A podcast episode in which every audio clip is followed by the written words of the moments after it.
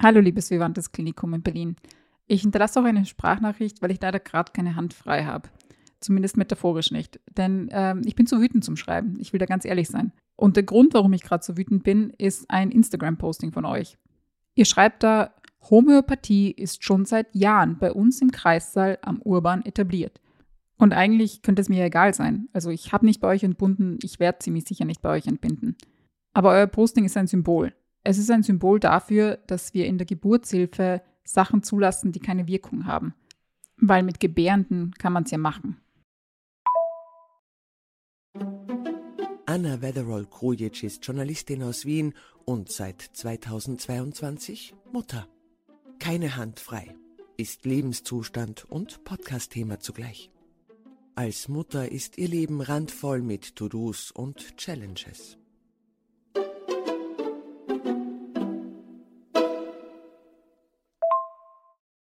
Das ist keine Zuspitzung, das ist persönliche Erfahrung.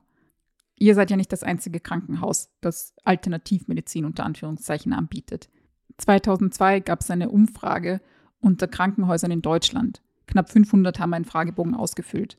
Da kam raus, dass in 83 Prozent dieser befragten Krankenhäuser Homöopathie angeboten wird. Also unter, diese unter Anführungszeichen Alternativmedizin ist schon längst gang und gäbe. Und ich gestehe, mir war das nicht klar. Ich war ignorant. Ich dachte, das ist sowas, das bucht man sich dazu. Keine Ahnung. Manche buchen sich so ein Hotelzimmerprivileg, wenn sie ein Kind kriegen. Andere sagen so, hey, ich will Homöopathie. Und ich dachte, mich betrifft das nicht. Ich glaube nicht an Homöopathie. Ich liebe die sogenannte Schulmedizin. Also mich wird das nicht betreffen. Und das war schon falsch gedacht. Denn eben, die Alternativmedizin ist absolut da und sie ist absolut normal. Sie war in dem Krankenhaus, in dem ich entbunden habe, nichts, das man dazu gebucht hat. Sie war einfach Teil der normalen Versorgung. Das wurde mir auch sehr schnell klar und es wurde mir auch sehr schnell klar gemacht. Mein Krankenhaus sah so einen Infotermin, so einen verpflichtenden vor. Da musste man irgendwie antanzen und da war eine Hebamme, die hat mit einem so ein Infogespräch geführt. Und mir hat sie dort gesagt, ja, ähm, wir tasten uns, Zitat, ganz langsam heran an die Schulmedizin. Zitat Ende. Dann hat sie irgendwie so lang und breit erklärt, naja, so eine äh, vaginale Entbindung kann sich irgendwie über Tage ziehen und wir fangen da langsam an bei ähm, Aromabädern und dann geben wir irgendwie homöopathische Mittel und Akupunktur und bla bla bla. Und dann am Ende, ganz am Ende quasi, dann kommt die Schulmedizin. Mir wurde bei dieser Erklärung ganz schwarz vor Augen, will ich ganz ehrlich sagen. Das klang nach meiner persönlichen Hölle. Da irgendwie in einer physischen, psychischen Ausnahmesituation zu sein und dann keine wirksamen Medikamente zu bekommen, sondern eben irgendwelche Aromabäder, das klang für mich ganz, ganz schrecklich. Und das brach dann auch mehr oder weniger aus mir so heraus. Ich habe dann gesagt, naja, ich glaube nicht daran. Ich will ganz ehrlich sein, ich glaube nicht daran. Ich glaube nicht an Bachblüten, ich glaube nicht an Homöopathie, ich will wirksame Mittel. Und das Einzige, was diese Hebamme darauf sagte, war zugegeben sehr pikiert, Bachblüten gibt man ja auch nicht während der Entbindung. Ich kann dieses Erlebnis heute so halbwegs pointiert erzählen, aber damals hat mich das wirklich sehr, sehr erschüttert. Es hat mich wirklich fertig gemacht. Denn ich hatte einen Heidenrespekt, wenn nicht sogar eine Heidenangst vor so einer vaginalen Entbindung.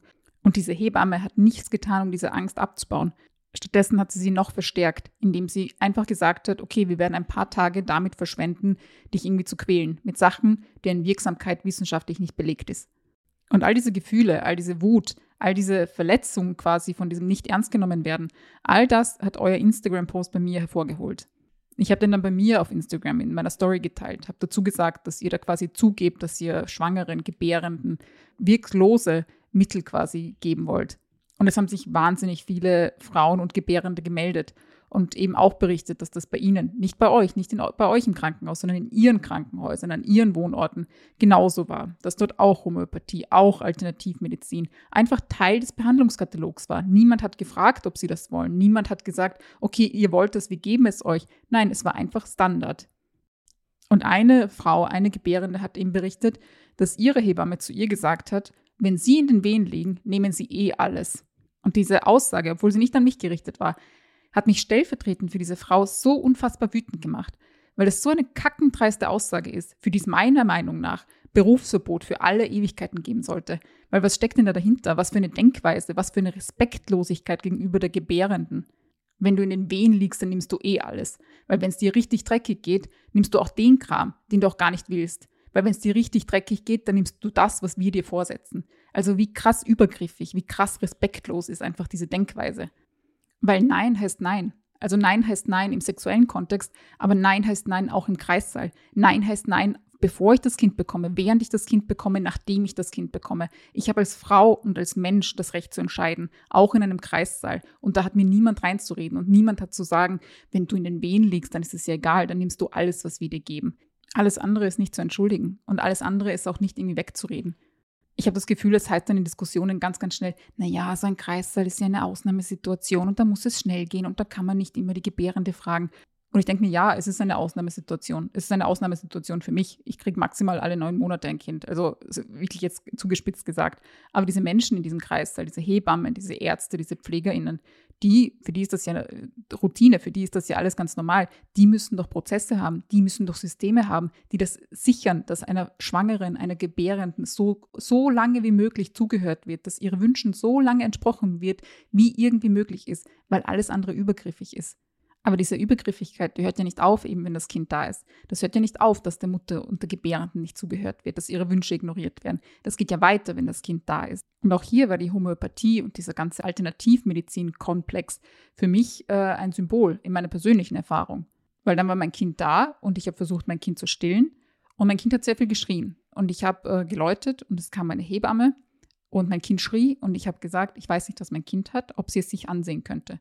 Und sie hat quasi von der Tür aus, also meterweit weg von meinem Kind, gesagt, ach, der hat Bauchschmerzen. Und dann ist sie weggegangen und mit so einer kleinen Tüte Zuckerkugeln zurückgekommen.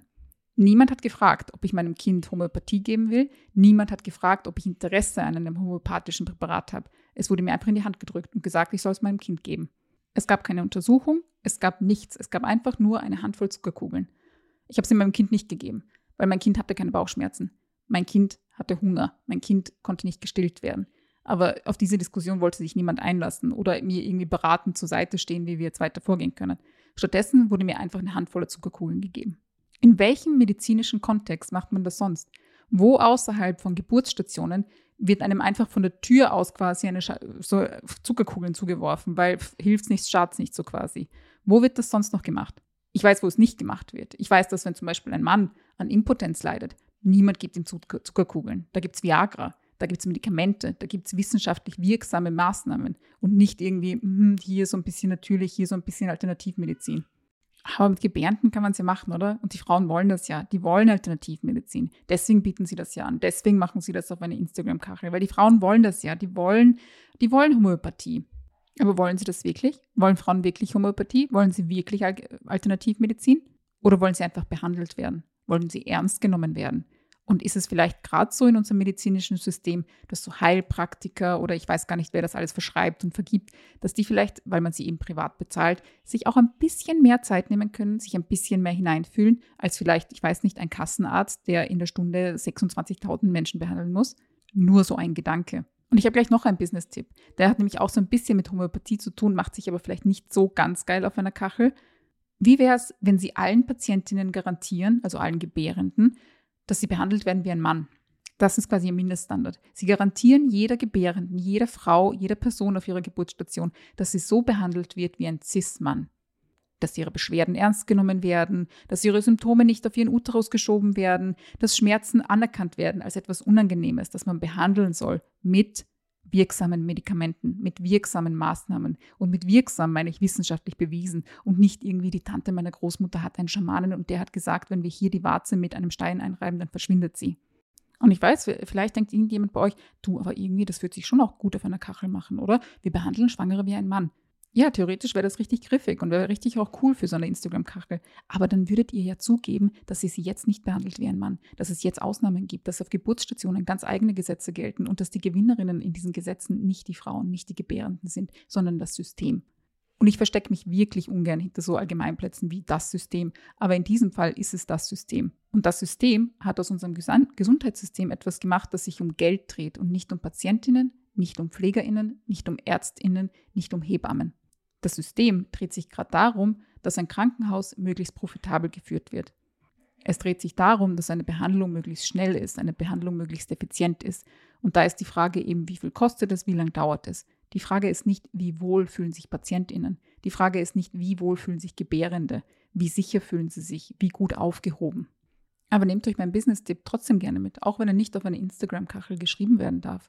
Tut in eurer Planung in Krankenhäusern, in medizinischen Einrichtungen kurz mal so, als wären Gebärende einfach Männer und behandelt sie auch genauso, sowohl im medizinischen Sinn als auch in der Planung. Tut so, als hätten sie wirklich ernstzunehmende Probleme, als hätten sie ernstzunehmende Beschwerden, die man behandelt und die man nicht irgendwie zum Teil der schwangeren Experience erklärt, die man halt einfach so ertragen muss. Das wäre eine riesige Marktlücke. Ich glaube, draußen gibt es viele Frauen, die wirklich behandelt werden wollen, die nicht irgendwie, ich weiß nicht, mit Beschäftigungstherapien und irgendwelchen Alternativmedizinen auf Trab gehalten werden wollen. Ich glaube, da draußen gibt es Frauen, die einfach behandelt werden wollen wie Menschen. Ja, krasses Konzept. All diese Ideen schenke ich euch gerne. Genau wie diesen ewig langen Rant in der Mitte, wo es darum geht, wie das Gesundheitssystem Frauen im Stich lässt, wie es Gebärende im Stich lässt. Ich hoffe jedenfalls, dass ihr, bevor ihr das nächste Mal irgendwas zur Homöopathie postet, vielleicht kurz überlegt, ob das echt so das große Ding ist, das Frauen beschäftigt, die ein Kind auf die Welt bringen wollen. Ob sich diese Frauen nicht einfach bessere Behandlung wünschen und nicht ein paar Zuckerkugeln in die Hand. So viel von mir. Liebe Grüße aus Wien.